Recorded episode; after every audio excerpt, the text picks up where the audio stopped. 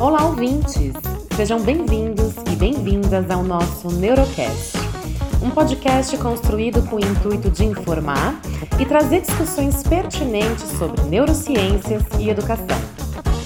Em diversos episódios, vamos contar com a participação de convidados e convidadas para que a gente possa aprender como se aprende. Vamos lá?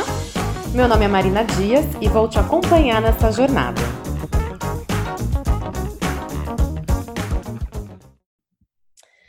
Esse é o segundo episódio do nosso Neurocast. Meu nome é Marina Dias, sou bióloga, professora de ciências em uma escola privada da cidade de São Paulo, do Ensino Fundamental 2 e tutora.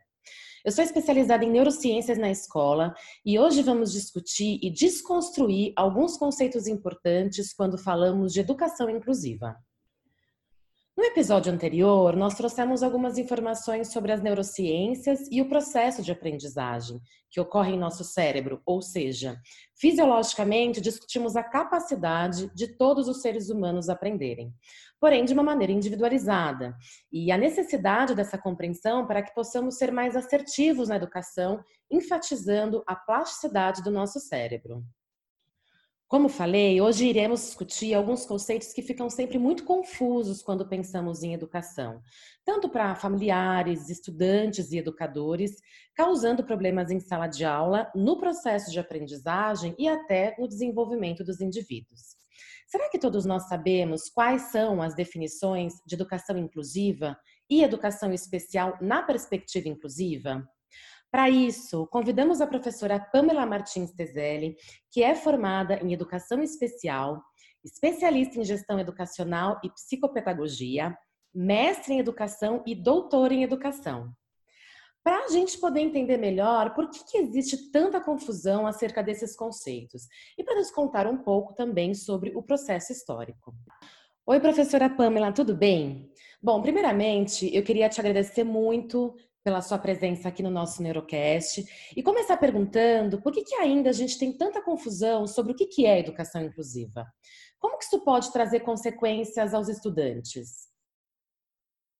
Olá, Marina. É, eu queria iniciar te agradecendo pelo espaço e pela tua iniciativa, é, por, pela oportunidade da gente debater aqui no teu podcast questões que são urgentes, questões que são importantes da gente entender quando a gente pensa em educação. Bom, Marina, eu acredito que a dificuldade da gente entender, né, eu digo a gente, a comunidade escolar de forma geral, inclusive os profissionais da educação, eu sempre acredito que é uma questão de, de formação, de base mesmo. Eu acho que a gente ainda tem um problema uh, que eu atribuo lá atrás à nossa formação, às licenciaturas, que estão formando professores e depois a formação continuada, né, que pode ser feita aí de diversas maneiras, ou dentro da, da própria escola, ou por cursos que os profissionais podem vir a procurar por conta e fazem opção por esse ou aquele. Então, eu acho que é nesses espaços que precisa estar o debate do que é a educação. É, primeiro, a educação especial, né? Porque ela ela é a, a modalidade dentro da educação que, que trabalha com a perspectiva, hoje, com a perspectiva de educação inclusiva. Não foi sempre assim.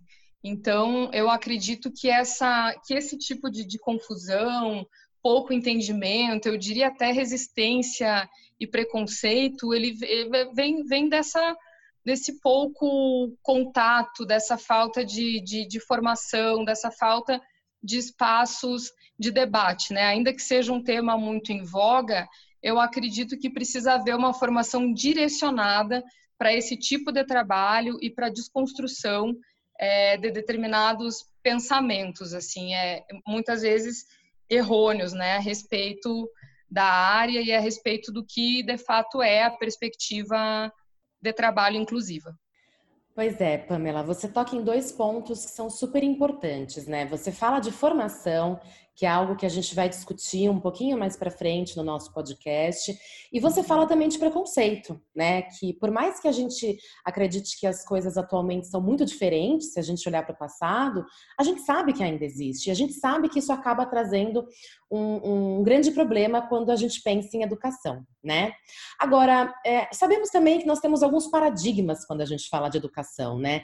Dentro dos paradigmas de exclusão, de segregação, de inserção e inclusão, em qual você acredita que a gente vive atualmente? E vivemos um paradigma de inclusão? Você acredita que hoje em dia é um paradigma de inclusão? Você consegue nos explicar qual é a diferença entre esses paradigmas? Olha, Marina, é, eu, eu vou te dizer que, que eu acredito que a gente, legalmente, que a gente tenha um aparato já é, legal mesmo e de política pública que sinaliza para essa, essa intenção né, do, do sistema educacional brasileiro de, de ser um sistema realmente uh, voltado à perspectiva inclusiva de educação. É, no entanto, eu acho que a gente ainda caminha a passos de, de formiguinha, assim, para que realmente a gente consiga efetivar determinadas ações na prática. Então, eu acho que não, eu acho que o, que o paradigma da integração, ele ainda não foi superado totalmente. Eu acredito que a gente tem, assim, iniciativas que são pontuais, né? Trabalhos de professores que são trabalhos inclusivos, escolas que, que sejam mais uh, engajadas nessa, nessa proposta, mas eu acho que a gente tem muita barreira ainda em termos de, de sistema, né? E formatação mesmo da escola, como a gente conhece, né? Aquela escola que forma é, em lotes, aquela escola que, que, que tem uh, um tempo pré-determinado de aprendizagem para uma média, né? Essa questão da média me incomoda um pouco, porque dentro de tantas singularidades que a gente encontra na escola, a gente ainda trabalha com, com um modelo que é muito arraigado de, de educação que vem se perpetuando, né? De educação escolar. É, que, que, que é quase como uma forma, né? Ainda que a gente discuta maneiras de, de ali na, na no, no, nosso chão, né, no nosso trabalho, driblar isso, a gente ainda tem um modelo muito rígido, uh, a meu ver, de, de educação. Né? É, um, é um modelo que é complexo de contemplar singularidades. Ainda assim, a gente consegue, eu acho que, que existem trabalhos que são muito ricos. Eu que tenho trabalhado com, com formação de professores, assim, com cursos de, de formação continuada, né? A gente que está nas escolas em contato com os professores. A gente se depara com trabalhos maravilhosos que nos dão muita uh, certeza de que é um caminho possível, mas de que é um caminho, né? Que a gente ainda está trilhando. Eu acho que se já fosse uma coisa dada, né? Se já fosse uma questão superada, a gente nem precisaria estar discutindo isso agora. Mas a gente realmente trabalha aí com uma transição que está muito árdua entre o modelo de integração para o modelo realmente inclusivo de ensino. E, e aí a, a, tua outra pergunta era a, a, as diferenças desses, desses paradigmas, né? Isso. Eu acredito, Marina, eu tenho até uma dificuldade em, acreditar que, que, que quando a gente fala em exclusão, que a gente está falando de um paradigma, né? Porque um paradigma é um, é um norte, é um modelo, é uma perspectiva que a gente trabalha. E quando existe uh, a exclusão, eu acho que a gente não está nem preocupado com um modelo de, de, de trazer esse segmento que estava tão marginalizado né, até há pouco tempo. Uh, depois a gente tem a segregação, que, que era quando uh, as escolas especiais e as classes especiais, né, posteriormente, ainda estavam muito em voga esse modelo acabou caindo, dando lugar a um modelo de, de integração, que é quando o aluno ele estava dentro da, da, da sala da classe regular, uh, porém é, era ele que tinha que se adaptar ao modelo de ensino, ao modelo de currículo, ao modelo de escola que estava sendo oferecido para ele. E, enfim, a gente chega ao nosso paradigma vigente, que é o paradigma da, da inclusão, que, onde existe uma preocupação, existe uma, uma iniciativa em termos de, de política, de instrumentos e de ação para que a escola e para que o trabalho pedagógico possa se adequar às necessidades desses, desses alunos, né? independente de quais sejam. Aí a gente está falando de recursos humanos e de recursos materiais e de ações pedagógicas que estão voltadas à plena é, inserção e ao pleno acolhimento é, e, a, e a, eu acredito muito na democratização de oportunidades de aprendizado a esses indivíduos. Né? Então, a gente flexibiliza currículo, a gente pensa num serviço como o serviço de AE, que tem aí um intuito de, de uh, também de acesso ao currículo e de, de, planejamento mesmo estratégico de recursos humanos e materiais que esse aluno vai precisar dentro da escola, para que ele possa minimamente ele ter condições mais equitativas em relação aos demais, né? E aí também, Marina, eu acredito que a gente possa ampliar essa discussão quando a gente fala em inclusão, porque a gente não pode pensar só na pessoa com deficiência, né? Que está tardiamente chegando à escola regular, né? É, mas eu acho que a gente precisa pensar na diversidade de forma geral na diversidade social, a gente está num país extremamente desigual. Então, a gente viveu agora uma pandemia que, que acirrou completamente, ficou muito evidente o que é, né?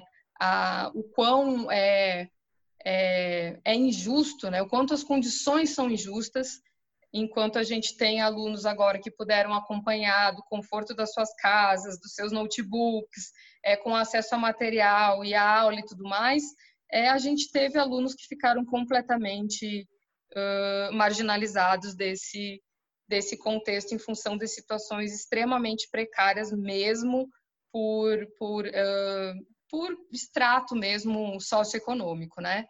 Então, a gente tem uma pluralidade imensa de etnia, de religião, de, de, de gênero, de, de, de, é, tanta, é tanta diversidade que a gente precisa pensar na perspectiva inclusiva de forma mais ampla mesmo, né? A gente viu aí uma, uma migração, a questão dos imigrantes hoje, né? Dos, dos refugiados também, ela é muito latente.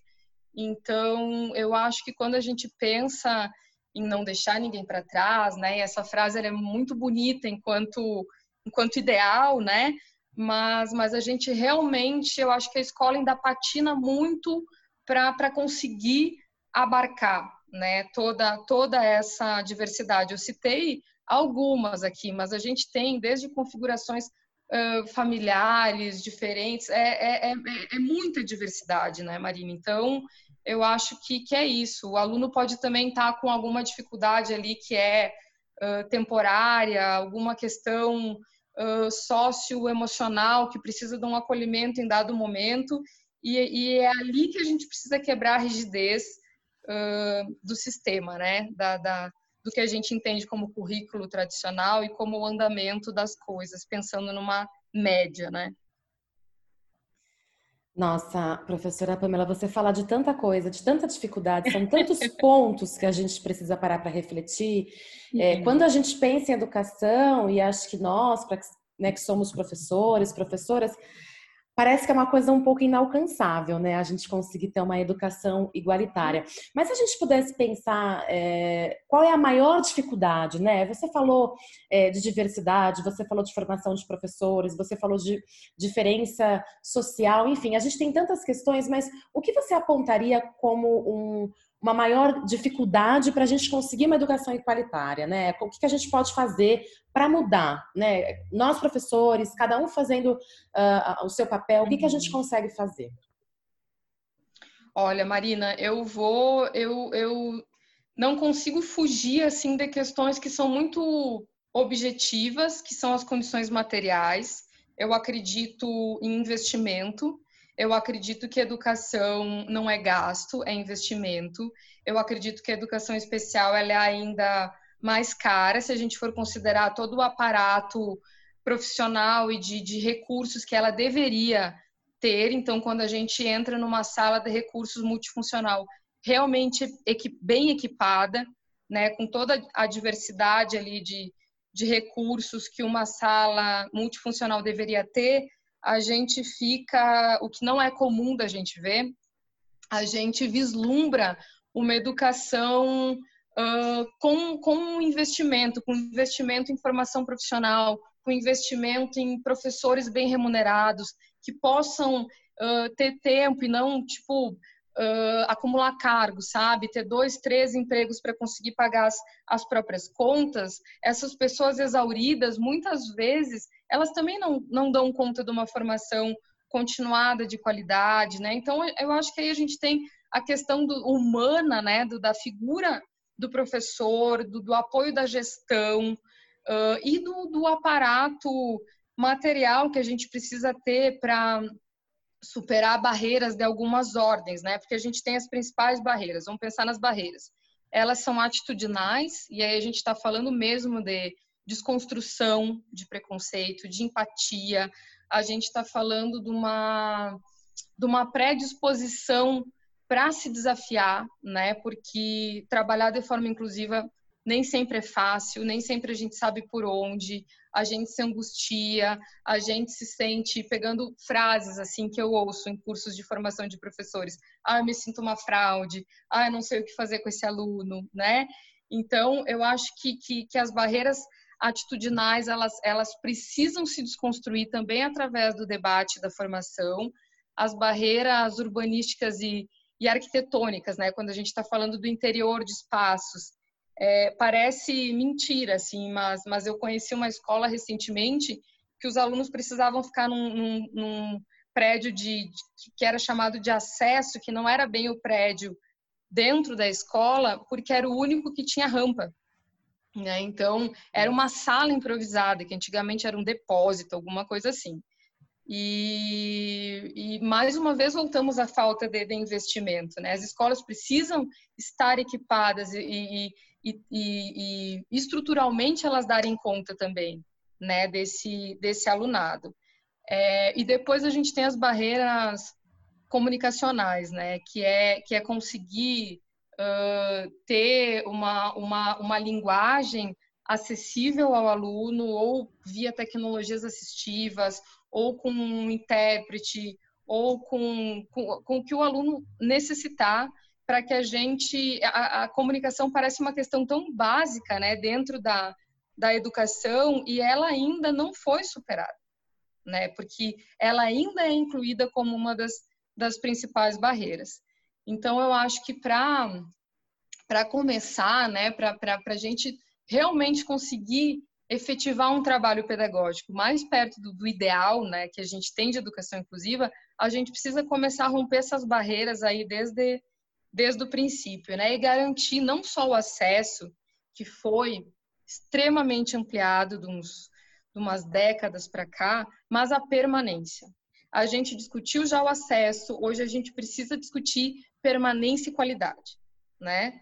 Então, eu acho que são as questões que a gente precisa superar ainda para realmente conseguir chegar no, no, no ideal de, de inclusão e trazer é, os professores e a gestão estão na linha de frente, né? Então, o professor precisa de apoio da gestão também para conseguir trabalhar. Então, esse debate ele também precisa incluir gestores, né? A gente sabe que quando a gestão é comprometida, é, o negócio flui muito melhor. Os professores têm a quem pedir socorro, né? Eles têm um suporte. E aí eu menciono a figura do professor coordenador, que é uma figura que eu acho interessantíssima dentro de uma escola, porque essa função tem uma dimensão que é formadora. Então, se o professor coordenador propicia né, esse debate e, e, e, realmente dá esse suporte ao grupo dele, né, eu acho que, que, é, que é, é vital, é, é fundamental para o trabalho do professor. Contar com, com, principalmente com um professor coordenador engajado aí nessa, nessa questão da educação inclusiva? Olha, primeiro eu queria falar que você me contempla muito quando conta dessas experiências que você escuta dos professores, das professoras, né, de se sentir, uh, não sei se é uma fraude, né, mas de se sentir um pouco incapaz, de não conseguir alcançar, né. E, uhum. e agora eu, como sou ouvinte aqui, né, de tudo que você disse, É, Para mim, me parece muito uma questão, se a gente pudesse ser muito objetiva, de investimento. Porque se a gente fala de uhum. investimento, a gente consegue abraçar tudo isso, né? A gente abraça a formação de professor, a gente fala de acessibilidade, a gente fala de melhoras estruturais, a gente fala de melhora de comunicação. Então, acho que é preciso de mais investimento, né? Qualidade de vida para os professores, para as professoras. Então, uhum. acho que tem uhum. muita coisa aí a ser discutida. É, agora, professora, é, você acha que, dentro de tudo isso que você está me contando, acontece nas escolas brasileiras atualmente? Todas essas questões, ou seja, a gente tem é, na legislação brasileira essa garantia dos direitos aos estudantes? Olha, Marina, é, eu acho que a gente tem avanços, sabe? Eu acho que a gente tem a política que trouxe a questão do atendimento educacional especializado, eu acredito que sim, que ela, que ela foi é, perto do que a gente não tinha, né? ainda que, que existam críticas, existem correntes, existem publicações que criticam muitas vezes a falta de comunicação entre o professor do AE e o professor regente, e, e existem ainda entraves nesse, nessa logística, né, que a gente poderia explorar muito mais e tem gente estudando realmente isso, mas eu acredito que quando a gente admite que precisa existir um serviço, porque o, o AE ele é um serviço, né, dentro de uma modalidade que é transversal, que é a educação especial. Então, quando a gente tem um serviço que admite que precisa de um profissional capacitado, a gente já tem um avanço que uh, institui a comunicação direta de trabalho entre regente que está com o aluno em sala regular, em processo de inclusão, e que, que conhece de instrumentos como, por exemplo, o, o PDI, né, que é o Plano de Desenvolvimento Individual, que ainda é pouco conhecido, ainda é pouco falado, a legislação a respeito do PDI ela é confusa existem iniciativas que são estaduais e municipais mas existem escolas, existem professores que nunca ouviram falar no PDI, e aí a gente volta para a questão da formação e de como esses instrumentos precisam achar uma entrada na escola. E, e aí a gente abre para, ah, idealmente a família participar, idealmente a gestão participar desse PDI. Eu acho que a gente tem sim um avanço, porque a gente está pensando, Marina, em acessibilizar o currículo e garantir a permanência e a quebra dessas barreiras que a gente mencionou uh, anteriormente, para que esses alunos consigam ter uma educação, para que, que o trabalho seja pedagógico e não mais de socialização. A gente precisa superar, né? principalmente quando a gente pensa na questão da pessoa com deficiência, que ela está na escola para socializar. Não, ela está na escola para aprender, porque todos temos potencial de aprendizado e não cabe a ninguém nem a nós, professores, determinar qual que é o ponto de chegada desse aluno. Não, a gente precisa criar as condições para que ele se desenvolva plenamente dentro das suas possibilidades, né? Então, eu acredito que sim, que a legislação ela ela evoluiu, a nossa própria LBI, ela é, ela tem por base o texto do Estatuto da Pessoa com Deficiência. Então, ela ela visa mesmo garantir garantir direitos, né? Então, qual que é o papel da escola? Qual que é o papel da família? O que, que esse aluno tem direito quando ele, ele chega na escola? A não negativa das matrículas já é um grande avanço. Então, sim, tivemos avanços, sabe? Eu acho que, que a gente está agora muito também, é, e é óbvio que a legislação também é uma coisa volátil, né? Conforme as pressões sociais vão aumentando, segmentos vão sendo ouvidos, a ciência vai, vai uh, avançando, a gente precisa ter uma, uma revisão de políticas, né? Mas, mas então não é uma coisa estanque.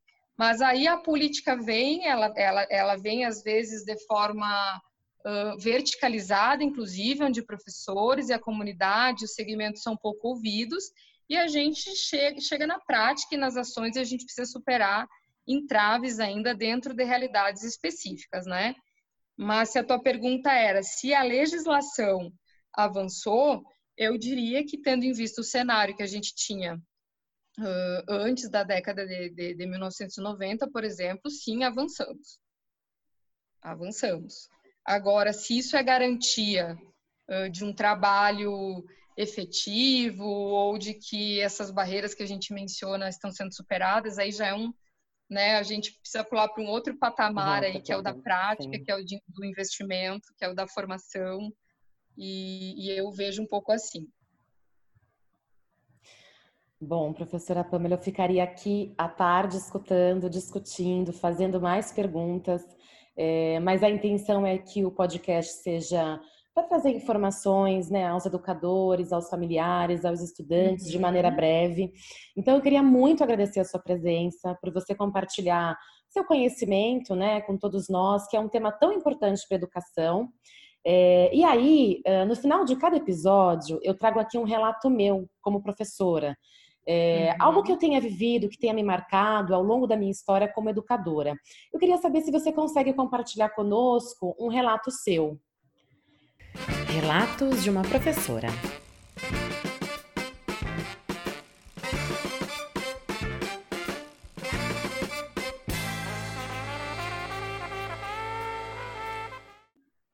É, bom, Marina, então vamos lá. Um, um, relato meu, assim, eu não, não vou falar de uma experiência pedagógica pontual, né? Ainda que eu acredito que, que, que também seja uma, uma experiência de certa forma, de formação e, e pedagógica, mas eu queria contar um pouco a respeito do meu primeiro trabalho. Eu sou gaúcha, eu vim morar em São Paulo em, no ano de 2008 e, e, eu passei o meu primeiro emprego aqui foi um concurso público no município X, que eu acho que também não vale nem a pena citar, numa escola X para onde eu fui designada. Então, a gente está falando do ano de, de 2008, é, faz pouco tempo, é, né? Pensando num período histórico aí, educacional, faz pouco tempo. E quando eu cheguei, eu saindo né, de uma licenciatura em educação especial, onde a gente tem muitos ideais e aspira muitas coisas, eu chego e me deparo com as classes especiais, né, que já elas já estavam num processo de extinção, mas elas ainda existiam e elas ainda existem, né? E, e, e aí, quando eu vi aquela situação da salinha escondida embaixo da, da escada da escola, com uma porta de aço é, fechada, que deveria ser mantida trancada, e, e, eu vi que os meus alunos ali estavam, eles eram mais ou menos 12, eu não tinha uma, uma figura que hoje é a AVE, né, que é, que é auxiliar de vida escolar para auxiliar nas atividades de alimentação, de banheiro, é, de, de, troca e de tudo mais. Então, era eu, né, a, a, professora, que, que era encarregada também dessas funções, e eu fiquei muito triste, assim, com, com o que eu vi, sabe, dos meus alunos terem que se, se, ser mantidos trancados na escola, eles não iam para o refeitório no horário dos demais, e eles também não eram convidados a participar das festividades da escola, nem como convidados, nem como uh, participantes de um, de um teatro, de, um, de, uma dança, de uma festinha e tudo mais, que às vezes acontece ao longo do ano em função de datas. Então eu entendi, e no início da tristeza eu, eu passei para a mobilização, porque eu, eu entendi que eu precisava fazer alguma coisa ali. É, eu, consequentemente, era mais excluída também, porque eu não fazia o intervalo junto com os meus colegas, né? Porque eu ficava todo o tempo dentro da classe especial. Então, eu tinha muita dificuldade de contato com esses colegas, mas eu vi que, de algum momento, aquela porta precisaria ser aberta, né? A porta de aço. Então, eu comecei com, com um trabalho de conversa, primeiro com a gestão, né? E de questionamento. Eu acho que eu até comecei a incomodar, porque aquilo era uma coisa que estava muito estabelecida né, dentro da escola. Então, a primeira solicitação que eu fiz foi que os meus alunos fossem para o refeitório com os demais, para que os demais pudessem conhecer aqueles colegas que eles muito pouco viam. Eles viam chegando do transporte, depois, né, na hora da saída e tudo mais. E, e, aí eu senti que começou um movimento de curiosidade, alguns, alguns dos, dos, outros, né? Quando a gente passou a frequentar o refeitório eles vinham oferecer ajuda, para alimentar, porque eles me viam ali com muitos, então eles queriam saber. E, e foi muito legal essa, essa aproximação. E aí a gente vê, Marina, como é preciso que, que, que os preconceitos sejam desconstruídos desde a primeira formação, assim, né? Do primeiro grupo, que é a família, e depois na escola. E, e aí foi muito legal. Eu lembro que no final desse processo, os meus colegas também já estavam muito mais abertos. Tá? Por exemplo, os meus alunos participarem da hora do conto quando alguma sala estava tendo um contador de história, sabe? Ou, ou às vezes, tipo, a gente pensando em parques recursos, o sonzinho da escola, que era um microsystem na época que eu levava palavra cantada, levava musiquinhas. Ele estava sempre ocupado, ou sempre. Aí eles começaram a dizer: não, a professora da classe especial precisa mais do som que a gente, sabe? Então começou a, a haver mais uma, uma abertura por parte dos, dos, dos meus colegas em relação ao circular dos meus alunos pelos, pelos espaços da escola. Inclusive nas aulas de educação física, que eles não tinham, e nessas atividades, tipo hora do conto, e o refeitório, e outras coisas mais. Então, eu acho que aí houve um rompimento da própria cultura que estava muito enraizada né, daquela salinha esquecida lá que ninguém via. E, e ainda que eu não tenha conseguido mudar muita coisa, eu acho que quando a gente está pensando em educação especial, toda a pequena mudança é uma grande mudança. Então, era isso que eu queria te contar, assim, que, que, que às vezes essa, essas portas de aço, elas precisam ser derrubadas. Olha, eu fiquei super emocionada de escutar seu relato. Muito obrigada por compartilhar. Queria mais uma vez agradecer a sua presença. Escutando o seu relato, eu acho que fica a sensação de que a gente pode ter esperança, né? Esperança de mudança. Isso é muito, muito traz um conforto, né? Acalanta. Então, obrigada, obrigada pela sua participação, obrigada pelo seu compartilhamento das suas experiências. E, e é isso. Obrigada, Pamela. Obrigada a você, Marina. É, eu acho que é isso, né? Ser educador, ser professor é ter fé na vida e acreditar na mudança, né? Senão não estaríamos na, na educação. A nossa ferramenta mais importante aí de, de desconstrução e de, de mudança mesmo. Eu acredito muito, muito, muito na educação e acredito muito na educação especial também. E chegamos ao fim do segundo episódio do nosso Neurocast, um podcast construído com o intuito de informar e trazer discussões pertinentes sobre neurociências e educação. No próximo episódio, teremos o prazer em receber a Marinalva da Silva Cruz, secretária adjunta da Prefeitura de São Paulo. Ela irá nos contar um pouco sobre educação especial na perspectiva inclusiva e sobre a legislação brasileira. Faremos também uma discussão sobre esse grande problema que trouxemos hoje, a formação dos educadores e educadoras, para entendermos mais como está essa situação em nossas escolas brasileiras. Eu espero vocês. Até lá!